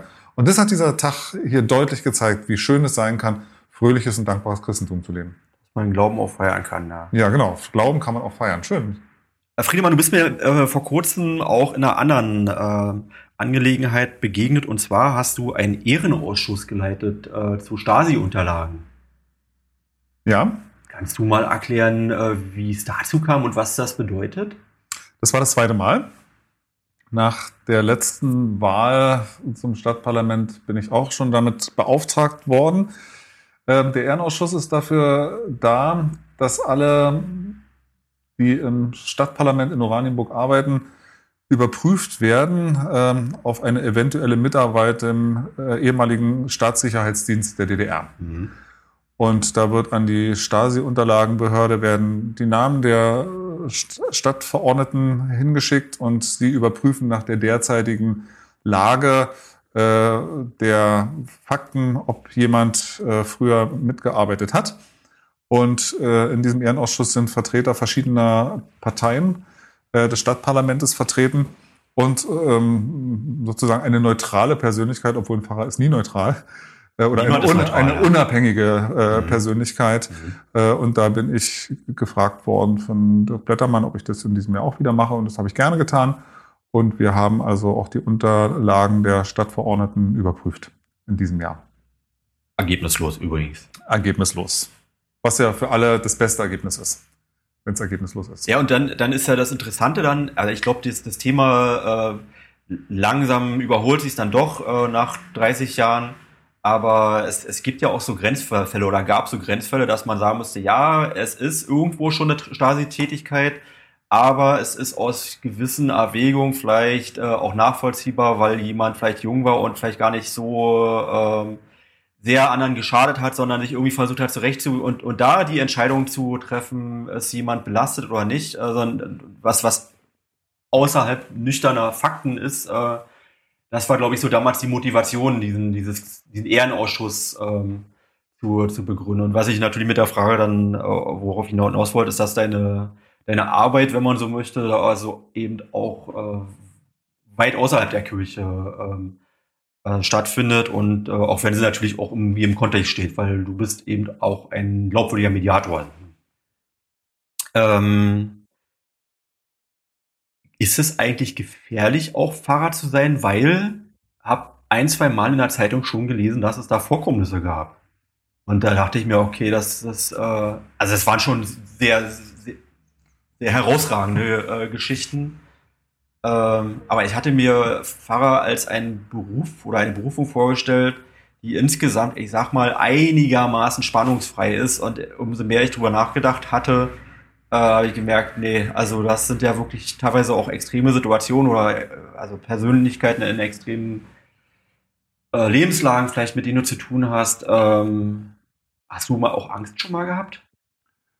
Also Pfarrer sein, Pfarrerin sein hat nichts mit Ruhe zu tun. Also wenn Menschen miteinander arbeiten. Die sollst du ausstrahlen, aber. Gibt, ja, aber wenn Menschen miteinander arbeiten, gibt es immer Konflikte. Ja. Es gibt verschiedene Sichtweisen, es gibt verschiedene Herangehensweisen, es gibt unterschiedliche Interessen. Und jeder möchte natürlich seine eigenen Interessen und seine eigene Sichtweise durchsetzen. Und da kommt es zu Konflikten, mhm. die in der Regel friedlich und vernünftig ausgetragen ja. werden. Ähm, nicht immer, aber wir versuchen es, da wirklich auch gut miteinander umzugehen. Es gab tatsächlich auch mal so zwei, ja, ich würde schon fast sagen, existenzbedrohende äh, Situationen. Ja, so aber klang es auf jeden Fall. Das hat man davon, wenn man sich einmischt, äh, wenn man eben nicht seinen Mund hält. Ähm, aber sie ging glimpflich ab. Ähm, und ja, natürlich war da ein erhöhter Adrenalinausstoß. Gerade äh, bei der letzten Geschichte da. Ähm, und äh, da braucht es eine, einige Zeit, sich zu beruhigen. Also wenn man sozusagen persönlich angegriffen wird.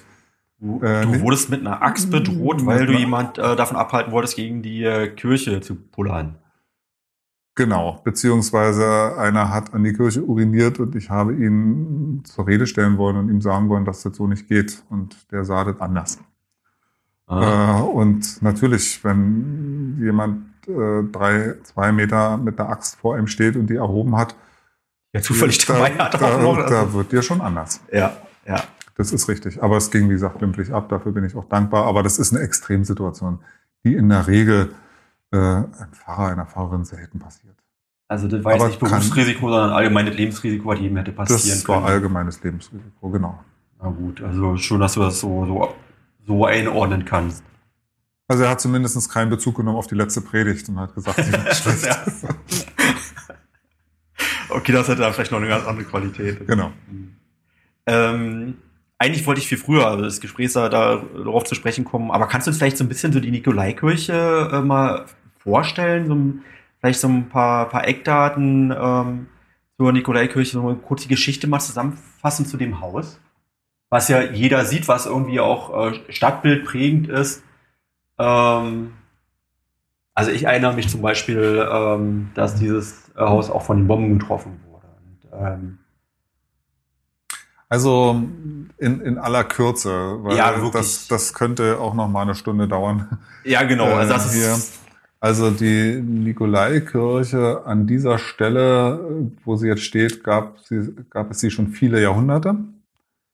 Ähm, und Wie lange kann man zurückrechnen? Äh, auf die Zeit vor Luise Henriette. Mhm. Und ähm, diese Kirche ist durch verschiedene Dinge immer wieder in Mitleidenschaft gezogen. Durch Brände, mhm. ähm, durch Kriege, durch ähm, ja, Baumängel.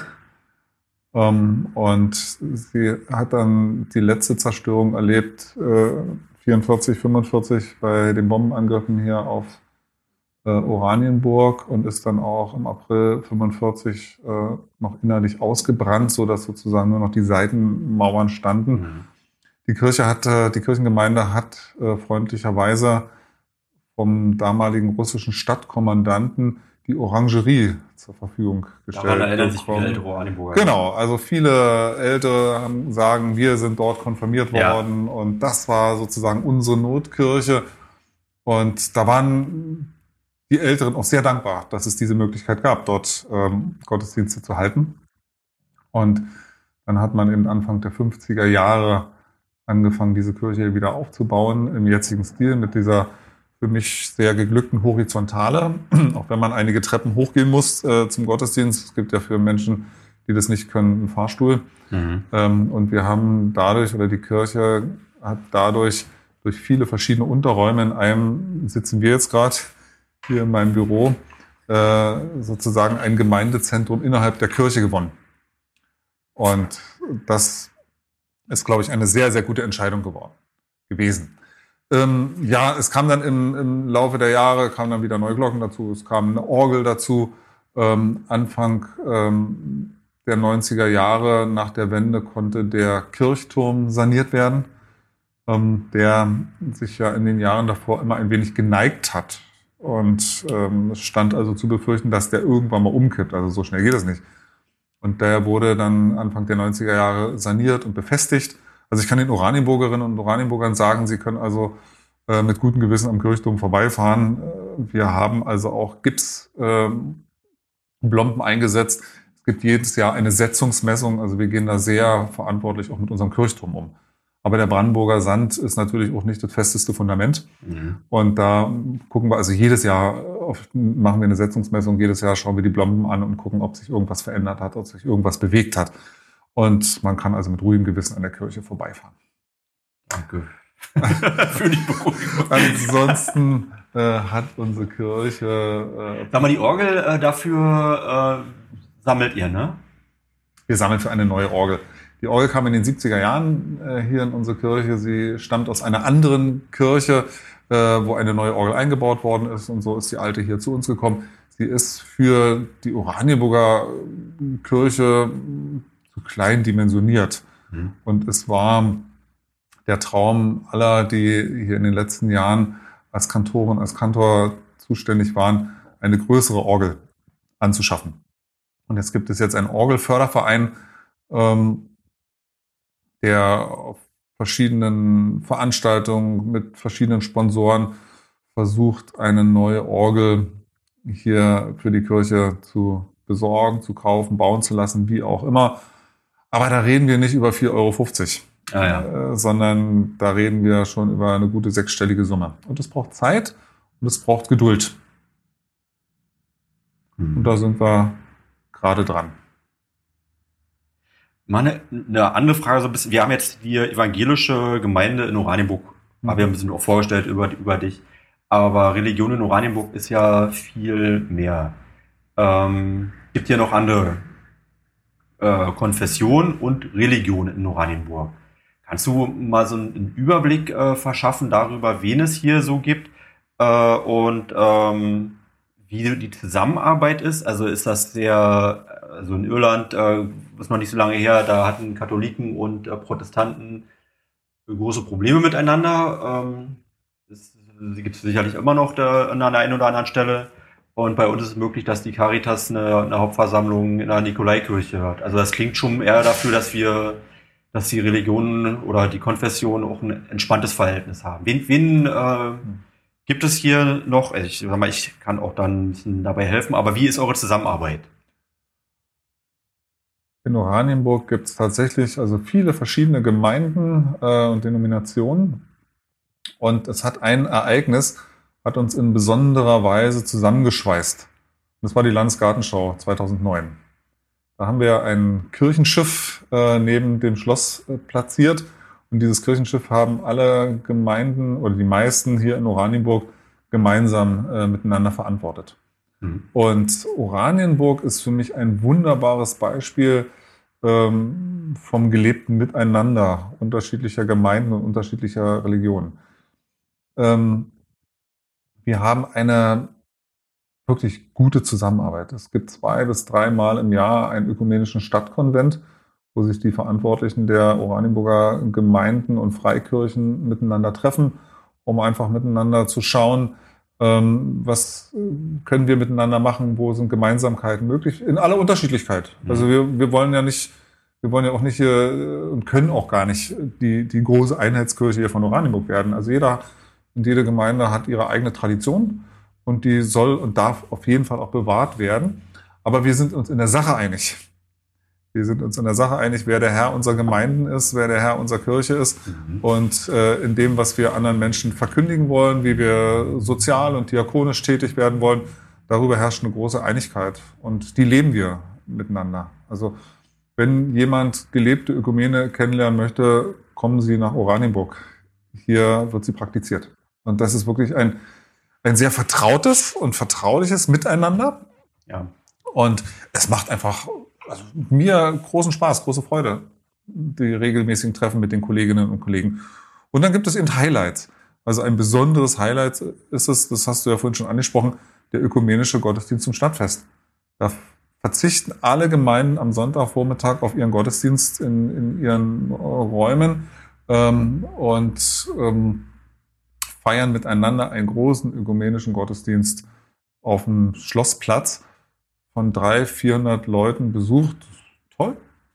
Also es ist auch, auch, sehr spannend, also weil man auch sehen kann, wie unterschiedlich äh, so die einzelnen ja. äh, Vertreter dann ihren Glauben auch, auch in, äh, von den Menschen ihren, ihren Glauben dann auch leben. Also manche beten damit geöffneten Armen, manche tanzen, manche genau. äh, also genau. Und, sehr, sehr und wir haben wir haben gelernt, äh, uns in dieser Unterschiedlichkeit auch gut stehen zu lassen. Wir, ja, müssen, uns, wir müssen uns nicht mehr gegenseitig belehren. Ja. Warum auch? Sondern Leute leben ihren Glauben unterschiedlich. Es gibt ganz unterschiedliche Glaubensausprägungen und dadurch werden verschiedene Leute angesprochen. Das muss man ja auch mal so sehen. Mhm. Also ähm, im Jugendzentrum, im christlichen Jugendzentrum werden Leute, Jugendliche angesprochen, die ich mit meiner Art, die wir mit unserer Art wahrscheinlich nie erreichen würden. Mhm. Und wir sprechen Leute an, die nie ins Jugendzentrum gehen würden. Mhm. Und in der Sache ist es so, dass wir einfach Leute ansprechen, dass wir äh, unseren Auftrag wahrnehmen können in Verkündigung und Seelsorge an ganz verschiedene Menschen, an ganz verschiedene Zielgruppen. Und da ergänzen wir uns. Da sind wir keine Konkurrenten, sondern wir ergänzen uns. Das ist genau die richtige. Und aber das ist auch kein Geschwafel, sondern das ist genauso erlebe ich das, das auch. Mhm. Ähm, es gibt übrigens eine, eine gute Übersicht für diejenigen, die es interessiert, äh, über die einzelnen Gemeinden auf unserer Stadt-Homepage. Wenn man da guckt unter religiöse Gemeinden, dann kann man sich da ganz schnell einen Überblick verschaffen, wen es hier so gibt und wo die Adressen sind und wer vielleicht gut zu einem passen würde, wenn man dann einen Zugang hat. Ähm, es gibt vielleicht eine äh, Gemeinde, die herausragend ist oder eine Beziehung. Das ist die Beziehung zur jüdischen Gemeinde in Oranienburg. Ähm, da erlebe ich von meiner Seite aus, dass da auch ganz besonders viel Engagement ist, auch gerade von den christlichen Gemeinden, ähm, da eine, kann man es sagen, also eine Partnerschaft äh, oder eine Beziehung, eine gute Beziehung zu pflegen, aufzubauen und ähm, sich zu ja, weiß ich nicht, Verständige anzuvertrauen. Ich weiß auch, dass es ein, ein Projekt, also ein Herzensthema von dir ist. Ähm, äh, Beziehung zum Judentum hast ja selber gerade schon beschrieben. Ähm, wa warum ist das so und wie sieht das ganz konkret aus? Ich weiß, das ist eine sehr eine Frage, die man vielleicht nicht in drei Minuten beantworten kann, aber nur, dass du vielleicht so ein bisschen einen Einblick verschaffst, ähm, was die Oranienburger Gemeinden da auch äh, treibt. Also ich bin persönlich sehr froh und glücklich, dass wieder jüdisches Leben und eine jüdische Gemeinde hier in unserer Stadt entstanden sind. Das ist nicht selbstverständlich. Wir kennen die Geschichte. Wir ähm, wissen um die furchtbaren ähm, Ereignisse zwischen 33 und 45 mhm. und dass überhaupt ähm, Juden wieder gesagt haben, wir können uns vorstellen, in Deutschland zu leben. Wir wollen hier auch wieder in, in diesem Land leben. Das finde ich eine wunderbare Chance. Vielleicht auch eine unverdiente Chance, eine unverdiente mhm. Möglichkeit. Mhm. Ja. Und ähm, so freue ich mich, dass die Gemeinde hier in Oranienburg entstanden ist. Und wir versuchen da in aller Unterschiedlichkeit ein gutes partnerschaftliches, ich will sagen, Nebeneinander. Äh, wir sind mhm. ja dann doch inhaltlich sehr unterschiedlich miteinander, wohl eher nicht, aber ein gutes partnerschaftliches Nebeneinander vielleicht sogar beginnendes Miteinander ähm, zu kreieren, zu ermöglichen. Es gibt auf verschiedenen Ebenen Begegnungen, Gespräche ähm, und es entsteht mehr und mehr auch Vertrauen auf beiden Seiten. Ich denke, das ist wichtig, aber es braucht auch seine Zeit. Sowas wird eigentlich in die Wiege gelegt, sondern äh, Vertrauen muss aufgebaut werden, Vertrauen muss sich bewähren äh, und da habe ich das Gefühl, sind wir auf einem guten Weg miteinander die jüdische Gemeinde, die gab es ja lange gar nicht in Oranienburg, die ist erst nach der Wende wieder entstanden, heißt ja. also bezeichnenderweise Wiedergeburt.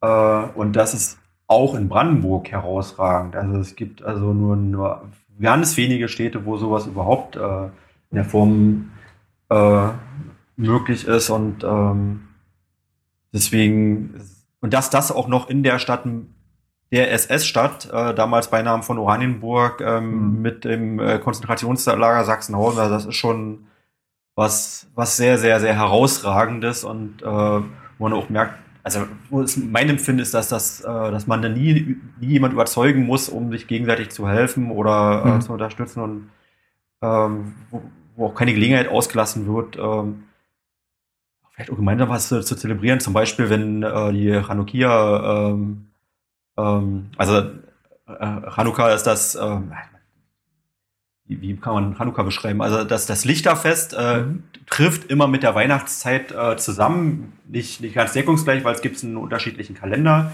Ähm, aber ähm, es gibt von den äh, von der Art zu feiern, äh, wird es schon so ein bisschen auch manchmal so zusammengesehen, weil es auch in die Adventszeit äh, mhm. fällt und ähm, äh, es hat aber völlig unterschiedliche Ursprünge. So, das muss man jetzt, das, das ja. muss jetzt reichen nur an der Stelle. So, ja, muss man sich selber dann noch, noch belesen. Aber äh, gerade an der Stelle, da sind die äh, christlichen Gemeinden auch gut immer vertreten. Ähm, ähm, beim Anzünden, das ist inzwischen auch schon fast eine kleine Tradition des, mhm. äh, eines Lichte, Lichtes zur, äh, zur Chanukka.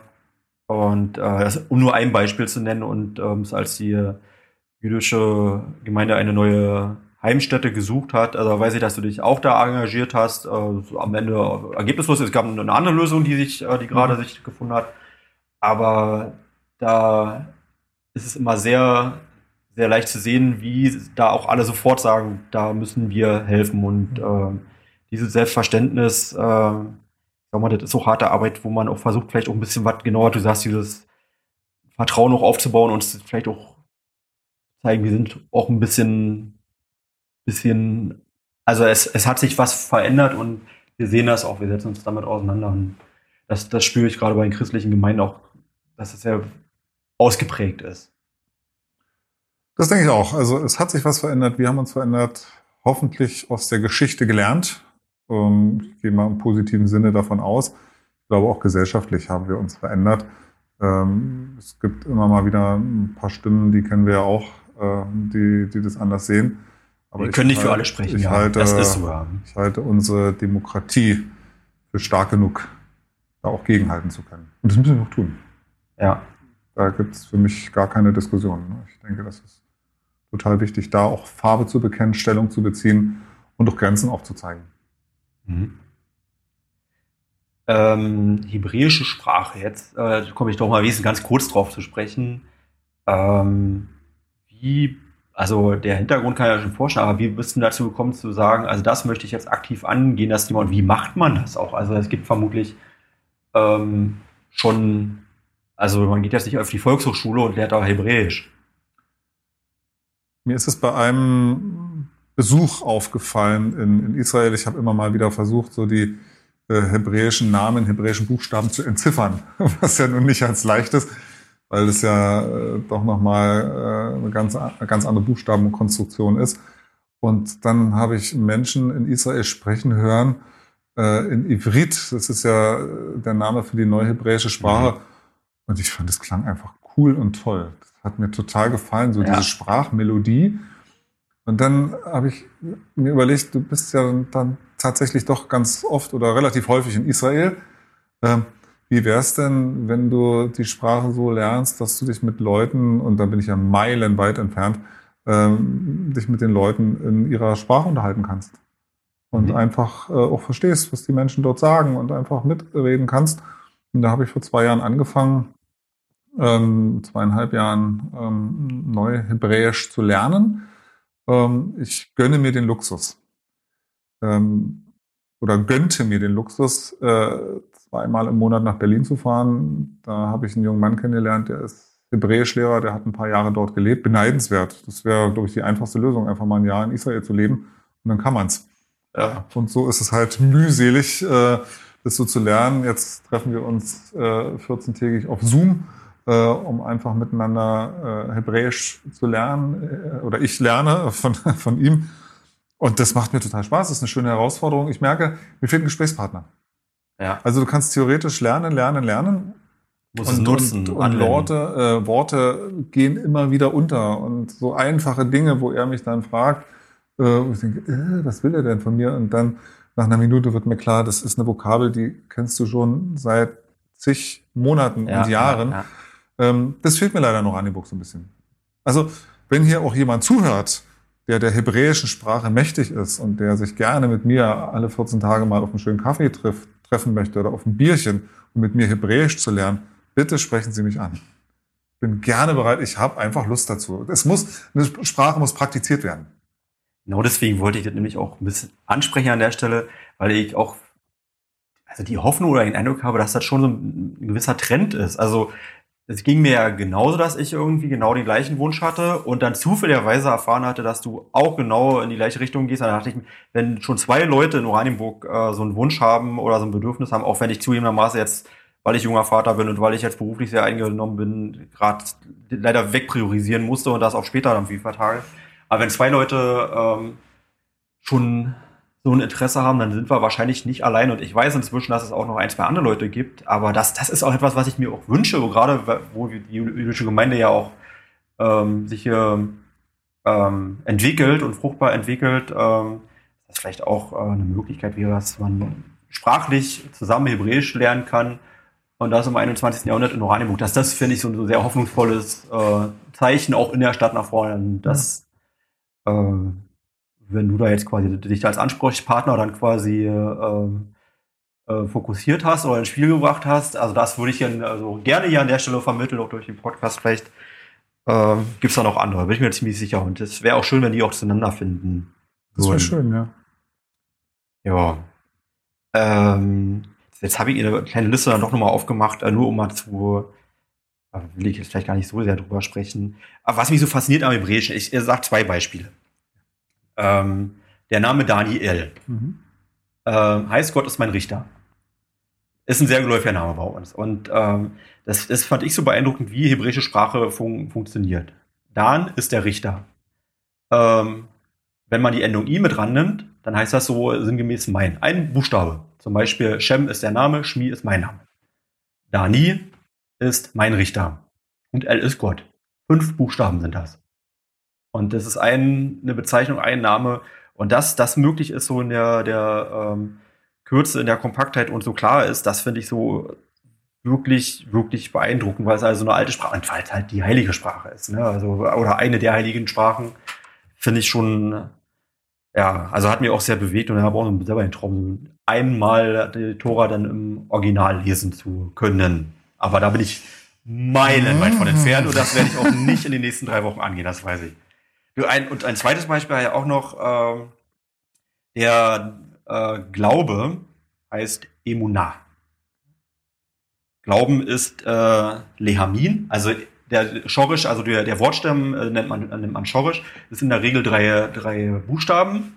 Äh, und in dem Fall ist es ähm, Aleph, äh, Mem und Nun. Also Amen hat man vielleicht auch schon mal gehört.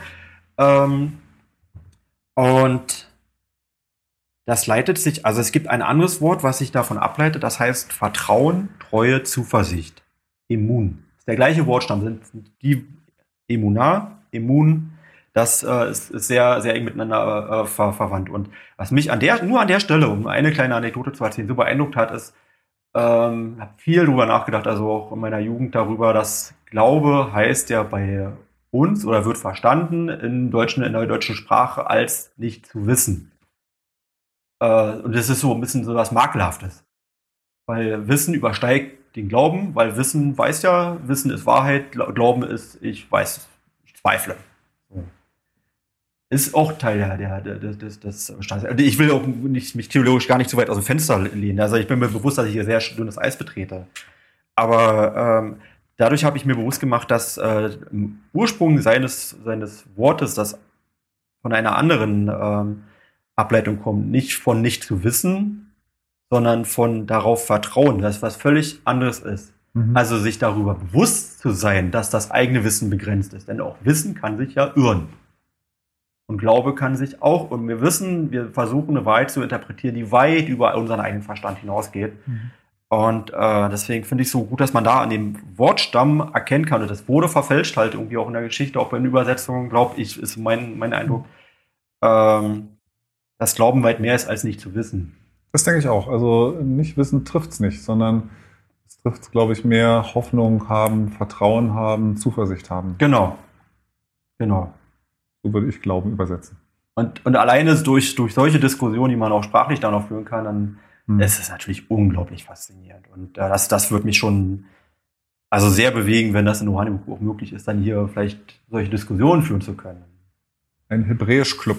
Ja, ein Ivrit-Club, das wäre doch toll, ja. Ja, aber die, die, die Zeit ist ja so, fühlt sich ja so ein bisschen so an. Das ist ja schon auch ein Thema. Es gibt wirklich viele Leute, die sich jetzt durch, auch durch Israel äh, und auch die Möglichkeit zu sehen und durch äh, auch online digitale Medien, man, man, es ist leichter jetzt fremde Sprachen zu lernen. Also sei es nun Hebräisch, auch andere Sprachen kann man jetzt viel leichter lernen als früher. Man kann mhm. übers Internet äh, Sprachpartner äh, finden, äh, sei es auch Spanisch oder Chinesisch oder was auch immer, exotische Sprachen, die man früher hätte nie lernen können.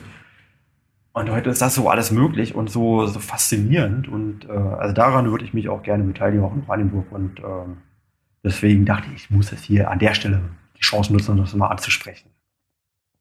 So, Sanierung All hat, hat man auch angesprochen. Ähm, Veranstaltungshinweise haben wir weitestgehend nicht. Aus aktuellen Gründen. Ich hatte mir vorher eine Liste gemacht, eigentlich wollte man schon vor ein paar Wochen treffen, musste dann ausfallen. Ich glaube, wegen Corona tatsächlich, weil du hast äh, ähm, oder in deinem Familienkreis, na wie auch immer. Wir mussten es äh, noch. Wir waren in Quarantäne. Ihr wart in Quarantäne, genau. genau.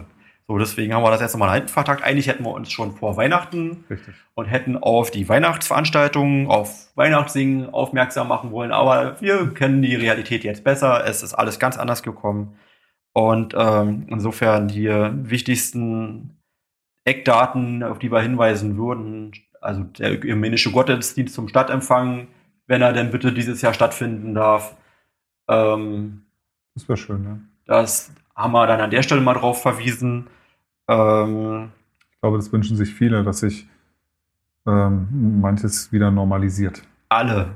Also wer denn nicht? Ja, ja. ja also das ist, das zieht die Menschen schon, schon sehr runter. Das ist wirklich, wirklich spürbar und also da muss ich, glaube ich, niemand rausnehmen. Und, ähm, aber auf der anderen Seite werde ich auch nicht müde zu betonen, dass wir immer noch privilegiert sind in der, in der Krise. Also, oder, also wenn das die Krise ist unserer Generation, dann, dann mussten unsere Vorfahren mehr aushalten und andere mussten sowieso mehr aushalten. Deswegen, ähm, also wenn du davon sprichst, dass wir äh, privilegiert sind, äh, mache ich doch nochmal einen ganz kurzen kleinen Schwenker. So ja, einen, ein, einen letzten Schwenker in unserem Gespräch. Äh, denke, Und ich glaube, das ist halt vielleicht ganz gut zum Abschluss. Wir werden dann auch äh, sicherlich gleich in die Landephase eintreten müssen. Ja, ja, das fürchte ich auch. Wir, äh, wir haben die 90 erreicht, die 90 Minuten. Ähm, wenn wir davon reden, dass wir privilegiert sind, schaue ich nochmal ähm, zu unserer Kirchenkreispartnerschaft nach Simbabwe. Ja. Da sieht es ganz anders aus. Und äh, ich habe neulich einen Artikel gelesen ähm, im Internet und uns erreichen auch Nachrichten aus Zimbabwe. Da sind die Corona-Zahlen äh, natürlich nicht so hoch wie bei uns. Was heißt natürlich? Ähm, es gibt deutlich weniger Einwohner in Zimbabwe und in den Dörfern leben die ja seit vielen Jahren unter Dauerquarantäne. Die sind ja so weit weg vom Schuss, äh, die Dörfer. Man hat ja mit, mit der Stadt oder so gar nichts zu tun. Mhm. Und doch gibt es jetzt auch in, Zimbabwe so einen, so einen kompletten Lockdown und die Leute dürfen auch nicht mehr äh, von einem Ort zum anderen und dürfen, dürfen sich äh, also deutlich weniger frei bewegen. Und da ist man sozusagen in, der, in den Städten, Harare, Bulawayo, wo auch immer, ziemlich rigoros.